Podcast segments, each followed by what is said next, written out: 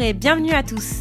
Vous êtes ici en immersion au sein du podcast des labels ABM, un podcast dédié au suivi des aventures des voyageurs labellisés de l'association Aventure du bout du monde. C'est donc ici, à la fréquence de leurs péripéties, que nous vous donnerons rendez-vous mensuellement pour prendre des nouvelles de nos labels. Alors en route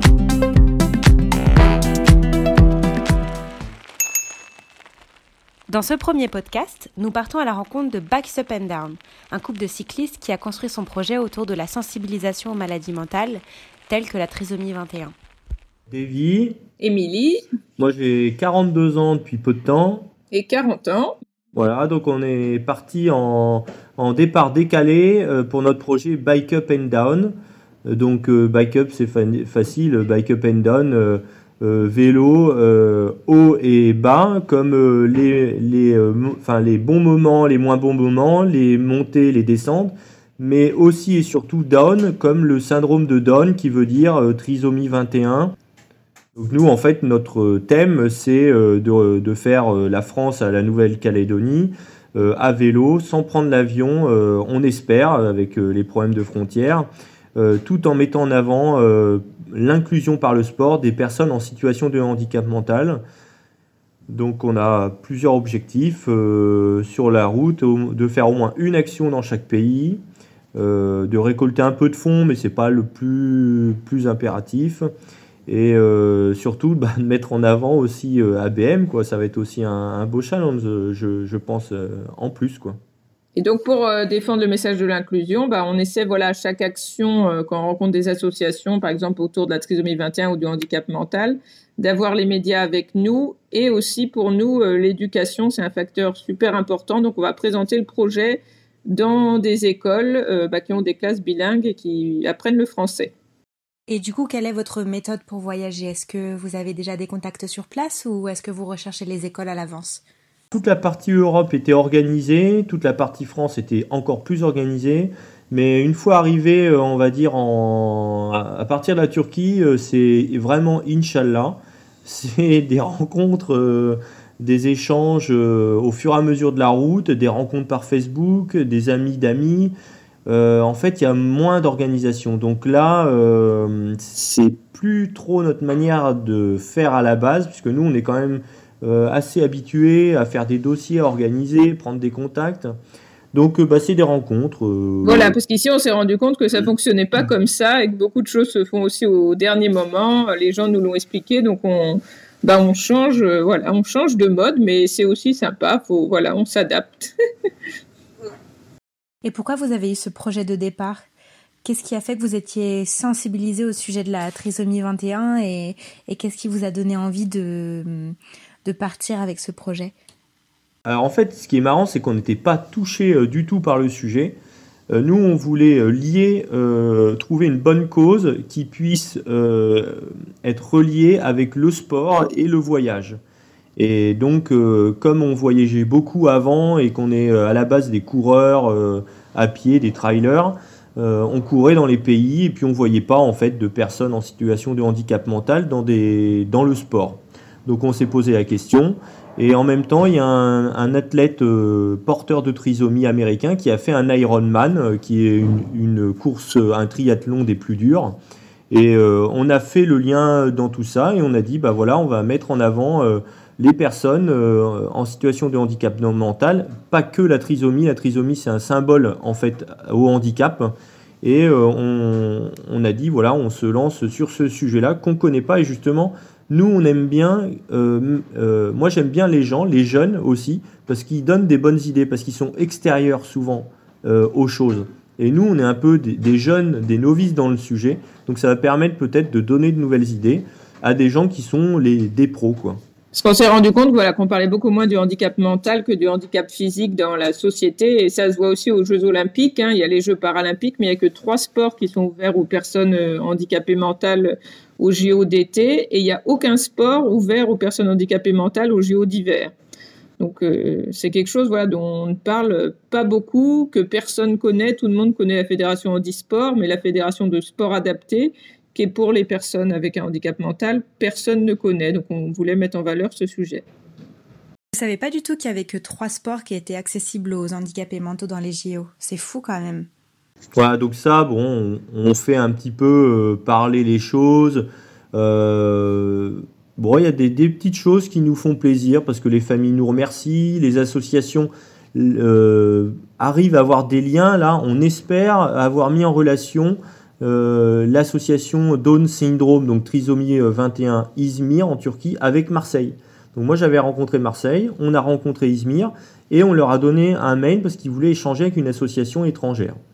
Donc euh, voilà, donc on essaie de faire des liens, bah, d'écoles aussi. Voilà, entre les écoles aussi, et puis que les enfants dans les écoles, quand on leur présente leur projet, le projet, parfois, bah, ils n'ont jamais vu de personne avec un handicap mental, bah, qu'ils puissent en voir. Par exemple, à Bucarest, on a réussi justement à faire un lien entre un lycée et une association qui fait du sport pour les handicapés mentaux qui s'appelle Special Olympics.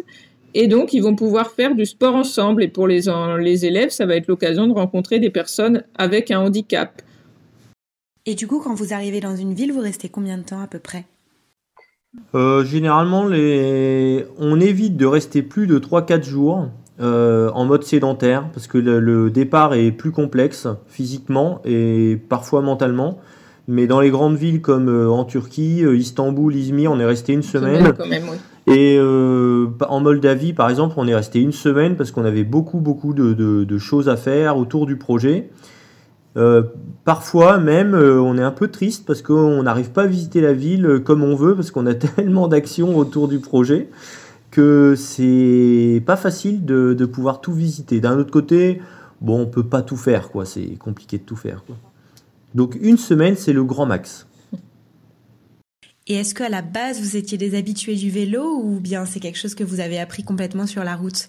Parce que tout à l'heure, vous me disiez que vous aviez fait beaucoup de sport, surtout avant de partir, mais peut-être que vous n'avez pas forcément fait autant de vélo euh, avant euh, ce départ. Moi, enfin, moi, pour ma partie, depuis 3 ans, je faisais du vélo taf. Je faisais 25 km à 30 par jour. Et en plus, je m'entraînais euh, sportivement euh, sur de la longue distance pour faire de, la route à vélo.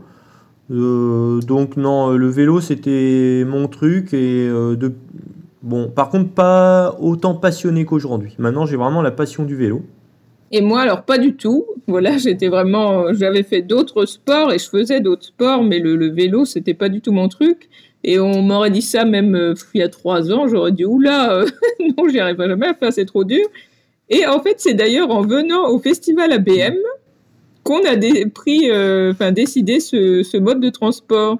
Au début, je voyais plus partir à pied, et après le festival, on a rencontré beaucoup de voyageurs à vélo, et je me suis rendu compte qu'il y en avait qui n'avaient jamais fait de vélo de leur vie et qui étaient même moins sportifs que nous et qui était arrivée. Je me suis dit, bon, bah allez hop, pourquoi pas. Ouais, c'était une fille d'ailleurs qui traversait l'Amérique du Sud, qui était d'ABM, avec, avec, un chien. Avec un chien, qui a dit, oh bah moi je suis parti, euh, j'ai plus son nom, et elle a dit, oh bah je suis parti, j'avais jamais fait de vélo et j'y suis arrivé.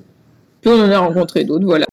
Et du coup, c'est ça qui vous a donné l'inspiration de base, c'est ça? Ouais.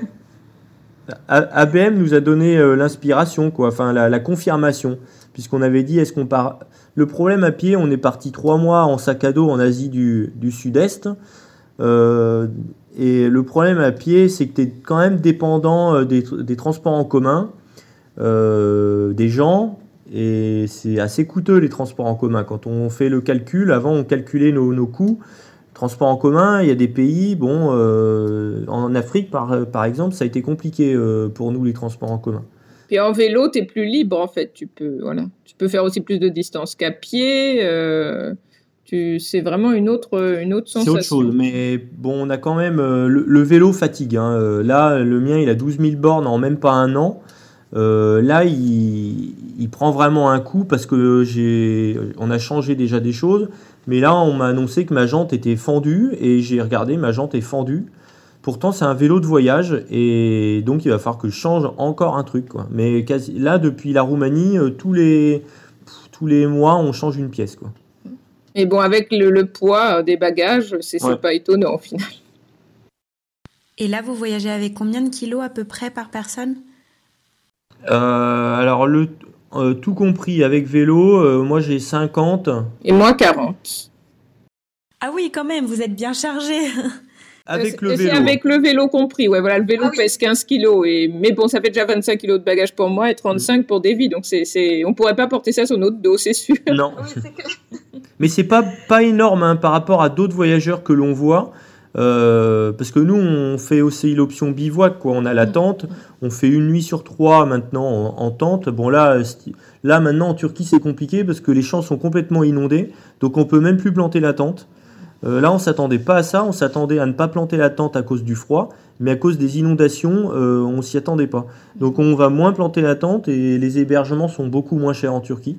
Mais euh, le fait d'avoir la tente, ça rajoute du poids. On n'a pas le budget non plus pour, euh, euh, faut être honnête, passer toutes les nuits à l'hôtel, quoi. Et justement, j'ai pu voir sur Instagram que ces derniers jours, vous étiez beaucoup sur la route, non? Alors là, c'est- euh, en Turquie, euh, ça a été plus compliqué puisque Émilie s'est fait une entorse euh, À la cheville. à la cheville. Donc voilà. Mais on a, moi j'ai continué seul la route à vélo. Émilie est restée dans une famille en hébergement et on s'est retrouvé il y a une semaine. Et là, on vient tout juste de reprendre et puis de. le vélo depuis, depuis hier. Mais voilà, c'est vrai que là, l'hiver, pour l'instant, enfin, on n'est pas encore en hiver, mais il, il pleut quand même pas mal ici. Donc, euh, c'est sûr que c'est. Voilà, il faut, enfin, il faut avoir des bonnes combinaisons de pluie. Voilà, mais, mais- on en a. Mais hier, voilà, on a fait, euh, on a repris doucement, on va dire 75 km. Euh, bon, Émilie, elle avait encore un peu sa cheville fatiguée, mais on a repris doucement. Mais on fait généralement des journées de 80 km en moyenne, quoi. Mais demain, on reprend le vélo pour normalement 2-3 jours. Et du coup, ça fait combien de temps que vous voyagez Et est-ce que vous pouvez nous raconter un petit peu votre parcours depuis votre départ? Donc là, ça fait six mois. Donc on, voilà, on est parti de France. Après, on a traversé l'Allemagne, l'Autriche, la Slovaquie, la Hongrie, la Roumanie, la Moldavie, l'Ukraine. La Transnistrie entre les deux? Bon, c'est entre la Moldavie et l'Ukraine, mais voilà, c'est pas un pays. Enfin, ils se sont auto-déclarés république autonome. Mais Mais c'est- intéressant pour, euh, le, pour le voyageur, c'est intéressant. C'est quoi, c'est quoi comme pays? La Transnistrie. Oula, j'ai jamais entendu parler de Donc c'est une petite bande de terre entre la Moldavie et l'Ukraine. Donc ils se sont, comme ils se sont re- déclarés eux-mêmes république autonome, bah, ils ont un président, un hymne, une monnaie, euh, des timbres-poste, Mm. enfin tout. Hein. Sauf que c'est reconnu par personne. Donc euh, quand tu rentres, bah, évidemment ils peuvent pas te mettre de, de visa. Donc c'est l'armée russe hein, notamment qui est, qui est surtout là- là-bas aussi. Et euh, donc ils te donnent un papier, ils t'autorisent à rester euh, tant de jours. Et après, quand tu ressors de, de, de ce pays, d'ailleurs, bah, te- normalement, ça fait partie de la Moldavie, hein, mais comme euh, ils se sont déclarés autonomes, bah, tu même pas de tampon de sortie de Moldavie. C'est assez marrant. Sur le passeport, on croirait qu'on est rentré en Moldavie et qu'on n'est jamais reparti, par exemple. Ah, c'est drôle ça, j'ai jamais entendu parler de ce pays. C'est très. C'est étrange quand même. C'est un, un coin assez étrange. Euh, c'est un ancien du KGB euh, qui, a un peu le monopole sur le, ce, cette partie du pays. Il y a quand même 500 000 personnes. Voilà. Et le, le pays, maintenant, c'est marrant, on en a parlé pas mal dans les journaux parce qu'ils ont un club de football qui est en Ligue des Champions, euh, qui a battu le Real Madrid, etc. Donc il y a eu des journalistes qui sont venus, en fait, pour, en Transnistrie pour faire des, des reportages. Et après ce pays au nom euh, imprononçable, la Transni... Transni... Transnistrie, c'est ça? Après, on a fait un petit bout d'Ukraine on- et puis on a pris le ferry euh, pour euh, la Turquie. Eu- euh, de Odessa à Karasu, qui était à 200 km de, de- D'Istanbul. Et puis bah, après, de, donc depuis Istanbul, euh, moi j'ai fait, je sais plus combien de kilomètres, j'ai fait 15, 15 jours de route à vélo et Émilie m'a rejoint. Euh, donc ouais, on, on commence à, enfin, 6 mois et moi j'étais parti déjà 3 mois auparavant seul. Euh, donc moi ça va faire 9 mois euh, de, de vie Oui. de nomade. euh, voilà, toi tu connais aussi la vie de nomade, mais voilà. mais ouais, ouais, le temps passe très très vite. euh, et donc, euh, et après il y a, l'après. euh, là on est en train d'étudier puisque les frontières sont pas tout le temps ouvertes. On se dirige vers la Chine, mais euh, l'Azerbaïdjan, a- on ne sait pas trop si c'est réouvert. Euh, le Kazakhstan, c'est aussi pas trop euh, ouvert parce qu'en souvent il y a des frontières en fait. Euh, si on passe par l'avion, voilà, c'est ouvert, mais aérienne, mais les frontières terrestres avec le Covid, voilà, où des conflits sont plus souvent fermés, donc c'est plus compliqué. donc là, c'est vrai qu'on se pose la question est-ce qu'on change pas complètement d'itinéraire? Et euh, au lieu de passer justement Azerbaïdjan, Kazakhstan, euh, Ouzbékistan, tout ça, est-ce qu'au finalement on passe pas par le sud, euh, Iran, voilà. Alors Iran, après le problème c'est qu'il y a le Pakistan, alors là c'est assez compliqué. Donc est-ce qu'on ne pas Iran en, prenant le bateau ensuite pour Oman, après reprendre un bateau pour l'Inde? Enfin ça, ça change tout le trajet, mais euh, c'est une vraie question pour nous parce que la Chine aussi, on sait que c'est hyper compliqué pour y rentrer. C'est difficile d'avoir un visa. En plus, nous, avec notre projet, voilà, ça peut être à double tranchant hein, parce que on sait que la Chine, voilà, on peut pas dire tout ce qu'on veut. Donc, euh, si on y va, ça, tout sera certainement organisé par eux et on n'aura pas le droit de, voilà, de, je vais dire vraiment de donner notre avis. Et euh, ils n'aiment pas du tout la Turquie. Et on sait qu'il y a plusieurs voyageurs qui sont fait refuser le, le visa chinois parce qu'ils avaient un, voilà, un tampon turc sur le, le, passeport.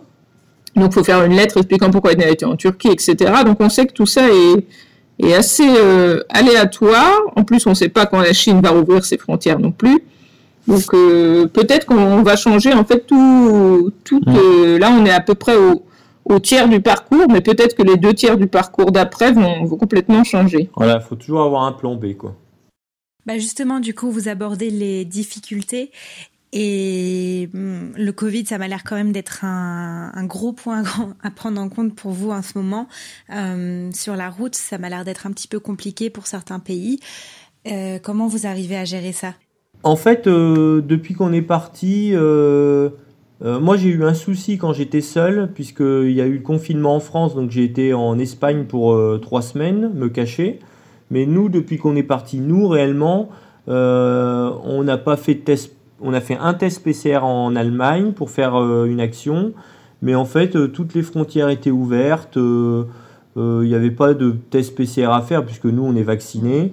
Donc le fait qu'on on soit vacciné, ça se passe bien. Après, par contre, il y a eu des pics de Covid en Roumanie, en Moldavie, en Ukraine. Donc ils ont, ils ont restreint les actions qu'on devait faire, voire en Ukraine, on n'a rien pu faire du tout, parce que chez eux, la situation était assez catastrophique. Mais on n'est pas resté bloqué à l'entrée d'un pays. Quoi. Mais là, maintenant, on se pose vraiment la question. Quoi. Quel itinéraire on décide après? Et c'est vrai qu'on en parle avec d'autres voyageurs. Ben, il y en a beaucoup qui sont en Turquie, là, on l'a vu aussi euh, d'ailleurs lors de la soirée du, des labels ABM. Et euh, bah, beaucoup euh, voilà, s'interrogent, est-ce que je change mon itinéraire? Enfin, c'est c'est compliqué parce que finalement, on n'a aucune vision sur quand, euh, bah déjà quand le, Covid va voilà nous laisser tranquilles. euh, quand est-ce que c'est vrai que c'est pas simple, donc euh, faut, faut vraiment s'adapter au pas au jour le jour, mais mais voilà. Ouais, là on est en train d'étudier pour euh, le mois. pour le mois quoi. Oui, effectivement, et en plus de ça, comme tu dis, Émilie, il faut aussi prendre en compte le fait que euh, arriver en Chine, ça signifie aussi ne pas forcément être libre euh, bah, de ce qu'on peut dire et de, euh, de ses mouvements complètement. Et, hum, et on l'a bien vu en plus avec le scandale dernièrement avec la tenniswoman Peng Shuai. c'est un peu compliqué en ce qui concerne la Chine. Donc, donc oui, je comprends. Et là, vous êtes dans la réorganisation de votre voyage, quoi. Bah, là, là, on, là, on a trois mois de visa euh, en Turquie. On va sûrement prolonger euh, pour passer un peu l'hiver, parce qu'on connaît l'hiver géorgien, euh, c'est terrible. Donc, on va sûrement rester un peu plus en Turquie en prenant un, une adresse, en fait. C'est un certificat d'adresse, quoi, pour rester un peu. Un peu plus longtemps et faire du woofing, par exemple. Voilà, ça nous permettra de passer, de passer l'hiver et de pouvoir repartir au printemps. Euh, Mars-avril, quoi. Enfin, normalement, on voudrait repartir euh, mi-mars. Et, on, et là, bon, on est en train d'étudier. Euh, voilà, je commence à chercher sur les réseaux les informations pour l'Iran. voilà, le plan B du, du projet. Mais bon, c'est comme ça, ça nous occupe les soirées. Hein. On s'ennuie, on s'ennuie jamais. Hein. Quand tu as un, téléphone, un ordinateur et puis euh, les réseaux sociaux, tu peux passer des nuits. Hein. C'est, c'est vraiment addictif, mais euh, c'est intéressant parce que ça permet de, partager, ça permet d'avoir des relations. Et, euh, puis, et puis nous, avec notre projet, on a vraiment euh, un message à faire passer qui est important. Je ne vais pas dire qu'on est attendu derrière par les associations, pas du tout, mais euh, voilà, ce qu'on se dit, c'est qu'on veut essayer de toucher un maximum de monde, pas pour faire parler de Davy Emily, puisqu'on dit c'est le projet Bike Up and Down, on parle pas de nos prénoms, quoi, c'est le projet pour l'inclusion par le sport. Quoi. Donc c'est euh, parfois, il y a des gens, ils nous, des gens, ils nous disent, bah, vous faites ça euh, pour vous. Ni non, non, c'est pas pour nous faire un nom. C'est voilà, on a un projet, on a un but, c'est d'arriver nous en Nouvelle-Calédonie et en plus faire des actions le long de la route pour les familles, pour les handicapés mentaux qui sont qui sont adorables. Hein. c'est pas facile quand même. On a eu des moments pas forcément simples, mais les, personnes trisomiques euh, comme je disais euh, il n'y a pas longtemps, euh, si tout le monde avait été porteur de trisomie 21, il n'y aurait peut-être pas de guerre sur la planète. quoi. Et puis j'imagine aussi que c'est difficile parce que vous n'avez pas du tout de formation préalable auprès des handicapés mentaux et que du coup c'est quelque chose que vous apprenez sur le tas. Après, je, me doute qu'on s'y habitue de toute façon et qu'on prend de l'expérience comme ça, mais au départ, ça devait être quand même euh, émotionnellement très difficile, non? Tout à fait, oui, oui. Après, ça fait déjà un. En fait, on est partis tous les deux il y a six mois, mais ça fait un an que l'on fait des actions euh, avant même de partir. Avant de partir à de Blois, euh, on a été dans une association qui fait du sport adapté et on a fait du sport déjà avec des personnes en situation de handicap mental. Euh, moi, avec mon job, euh, j'allais de temps en temps dans des CAT, dans des foyers. Donc, euh, non, puis on se sent à l'aise. voilà, comme on dit, on, nous a dit, on, voilà, faut pas avoir peur, ils vont vous accueillir les bras ouverts et faut pas s'inquiéter. après, il y a le handicap lourd, l'autisme qui est plus plus, plus compliqué. dans la communication. C'est vrai que là, J'avoue que des fois, moi, je savais pas du tout comment réagir parce que voilà, je me suis fait vraiment euh, insulter, mais voilà, je sais que c'était pas contre moi personnellement, mais c'est vrai qu'on, quand la personne est en crise, etc., pour euh, quand on n'est pas habitué, on voilà, on sait pas ce qu'il faut faire. Euh. heureusement, les éducateurs, voilà, tout de suite viennent. Nous, nous, nous, expliquer tout ça, mais c'est vrai que c'est un peu déstabilisant parfois. Et justement, comment vous gérez la, la, barrière de la langue quand vous êtes à l'étranger? Parce que je me dis que vous traversez des pays où on ne parle pas forcément bien anglais ou français. Hum, est-ce que c'est justement via, via le sport qui est, on peut dire, un, langage international? Ouais, bah, le sport, de toute façon, c'est international. Euh, on fait beaucoup de, de gestes. Euh, après, euh, moi, j'ai mon dictionnaire d'anglais avec moi, donc bon, on se rattache souvent à l'anglais, un petit peu l'allemand, parce que c'est deux langues qu'on parle tous les deux. On a des traducteurs euh, hors ligne aussi, ça il faut dire que ça, ça aide quand même. On a un traducteur et un lecteur-traducteur. En fait, on, fait une photo euh, d'un menu dans un resto et il traduit dans, la, dans notre langue. Quoi. Oui, ça c'est pratique. Et puis on, en général, on se rend compte, bah, par exemple en Turquie aussi, on a vu que voilà, les gens parlaient moins anglais. Euh, mais on arrive toujours à trouver euh, voilà des, des traducteurs, euh, soit par exemple par des groupes Facebook. Là à Izmir, bah, il y avait la, la consul honoraire parce qu'on écrit dans toutes les ambassades pour parler du projet, qui voilà nous a vraiment aidé et même organisé le, le, programme, donc qui a fait aussi la, bah, la traduction. Mm. donc en général, ou les étudiants aussi, c'est une bonne une bonne idée parce qu'en général les étudiants parlent anglais. Donc, ils peuvent, ils peuvent traduire aussi. Euh. La dernière action à Izmir, euh, c'était un étudiant en cinéma qui a fait la traduction avec sa professeure, et euh, de, donc de anglais à turc. Mais c'est vrai qu'aujourd'hui, on, s'aperçoit que le projet, si on était parti sans cette cause-là, on n'aurait jamais eu autant de, relations, euh, on n'aurait pas été autant dans les familles et on apprend pas mal de choses parce qu'on apprend aussi le, comment fonctionne la société dans tous les pays. Est-ce que vous auriez une anecdote de voyage? Bon, vous en avez sans doute plein, mais est-ce que vous en auriez une en particulier euh, que vous pourriez nous raconter? Euh, oui, c'est vrai que là, euh, on, en, on, bah, on en parlait tout à l'heure. Euh, bah, une, on peut dire une, une récente qui était assez euh, insolite. En fait, on a été logé dans une maison à côté de la résidence oui. présidentielle d'Erdogan, le président turc, Euh, parce qu'il y avait une prof de, une prof du lycée français Pierre Loti d'Istanbul où on est allé présenter le projet, qui habitait là-bas et qui a proposé de nous, nous loger chez elle. Et c'était assez, assez drôle parce que, alors, évidemment, c'est un endroit euh, très, très, très, très gardé. Donc, pour rentrer, euh, bah voilà, c'est compliqué. Évidemment, faut montrer son passeport, faut expliquer euh, qui on vient voir parce que voilà, était pas. Et, euh, et après, quoi qu'on fasse, on est tout le temps surveillé. Alors, la maison, ce qui est bien, c'est qu'ils peuvent la laisser tout le temps ouverte puisque de toute façon, c'est le site est ultra, euh, ultra gardé, mais c'est ouais. assez, assez, La assez maison drôle. est tout le temps ouverte chez eux parce qu'il y a des gardes partout. Il y a euh, deux héliports euh, à côté de la maison d'Er- d'Erdogan. Euh, et puis, bah, quand il y a les contrôles, parfois, bah, un jour je suis arrivé, j'avais été faire une, un- une petite course à pied. Je revenais, j'avais super en- envie d'aller aux toilettes. Et alors j'arrive, il y avait le barrage et ils voulaient pas me laisser passer parce qu'ils. Il était tout transpirant. Il Ils se sont dit qui c'est celui-là qui veut rentrer en jogging. Et, alors, je- et en plus, autour, tu peux pas aller aux toilettes comme tu veux parce qu'il y a des caméras partout. Donc en fait, je suis resté bloqué. Ils m'ont dit Ah non, il faut appeler euh, la propriétaire, faut qu'elle nous appelle pour dire qui vous êtes et tout. Bref, c'est. Et en même temps, euh, il y a eu un article il y a des, Da- des Danois qui ont pris en photo la Non, résidence. des, des Israéliens, c'était Israéliens. Israéliens. Et euh, donc, du coup, ils ont, ils ont pris en photo, ils se sont fait arrêter, ils ont été en prison. Donc on a vu qu'il fallait pas rigoler avec la, la résidence Voilà. du président. euh, faut donc faire attention. on n'a pas pris de photos. Voilà, donc ça c'était assez euh, insolite. Puis j'irai aussi en, en Moldavie aussi, c'était assez drôle parce qu'en Moldavie j'avais très peu de touristes.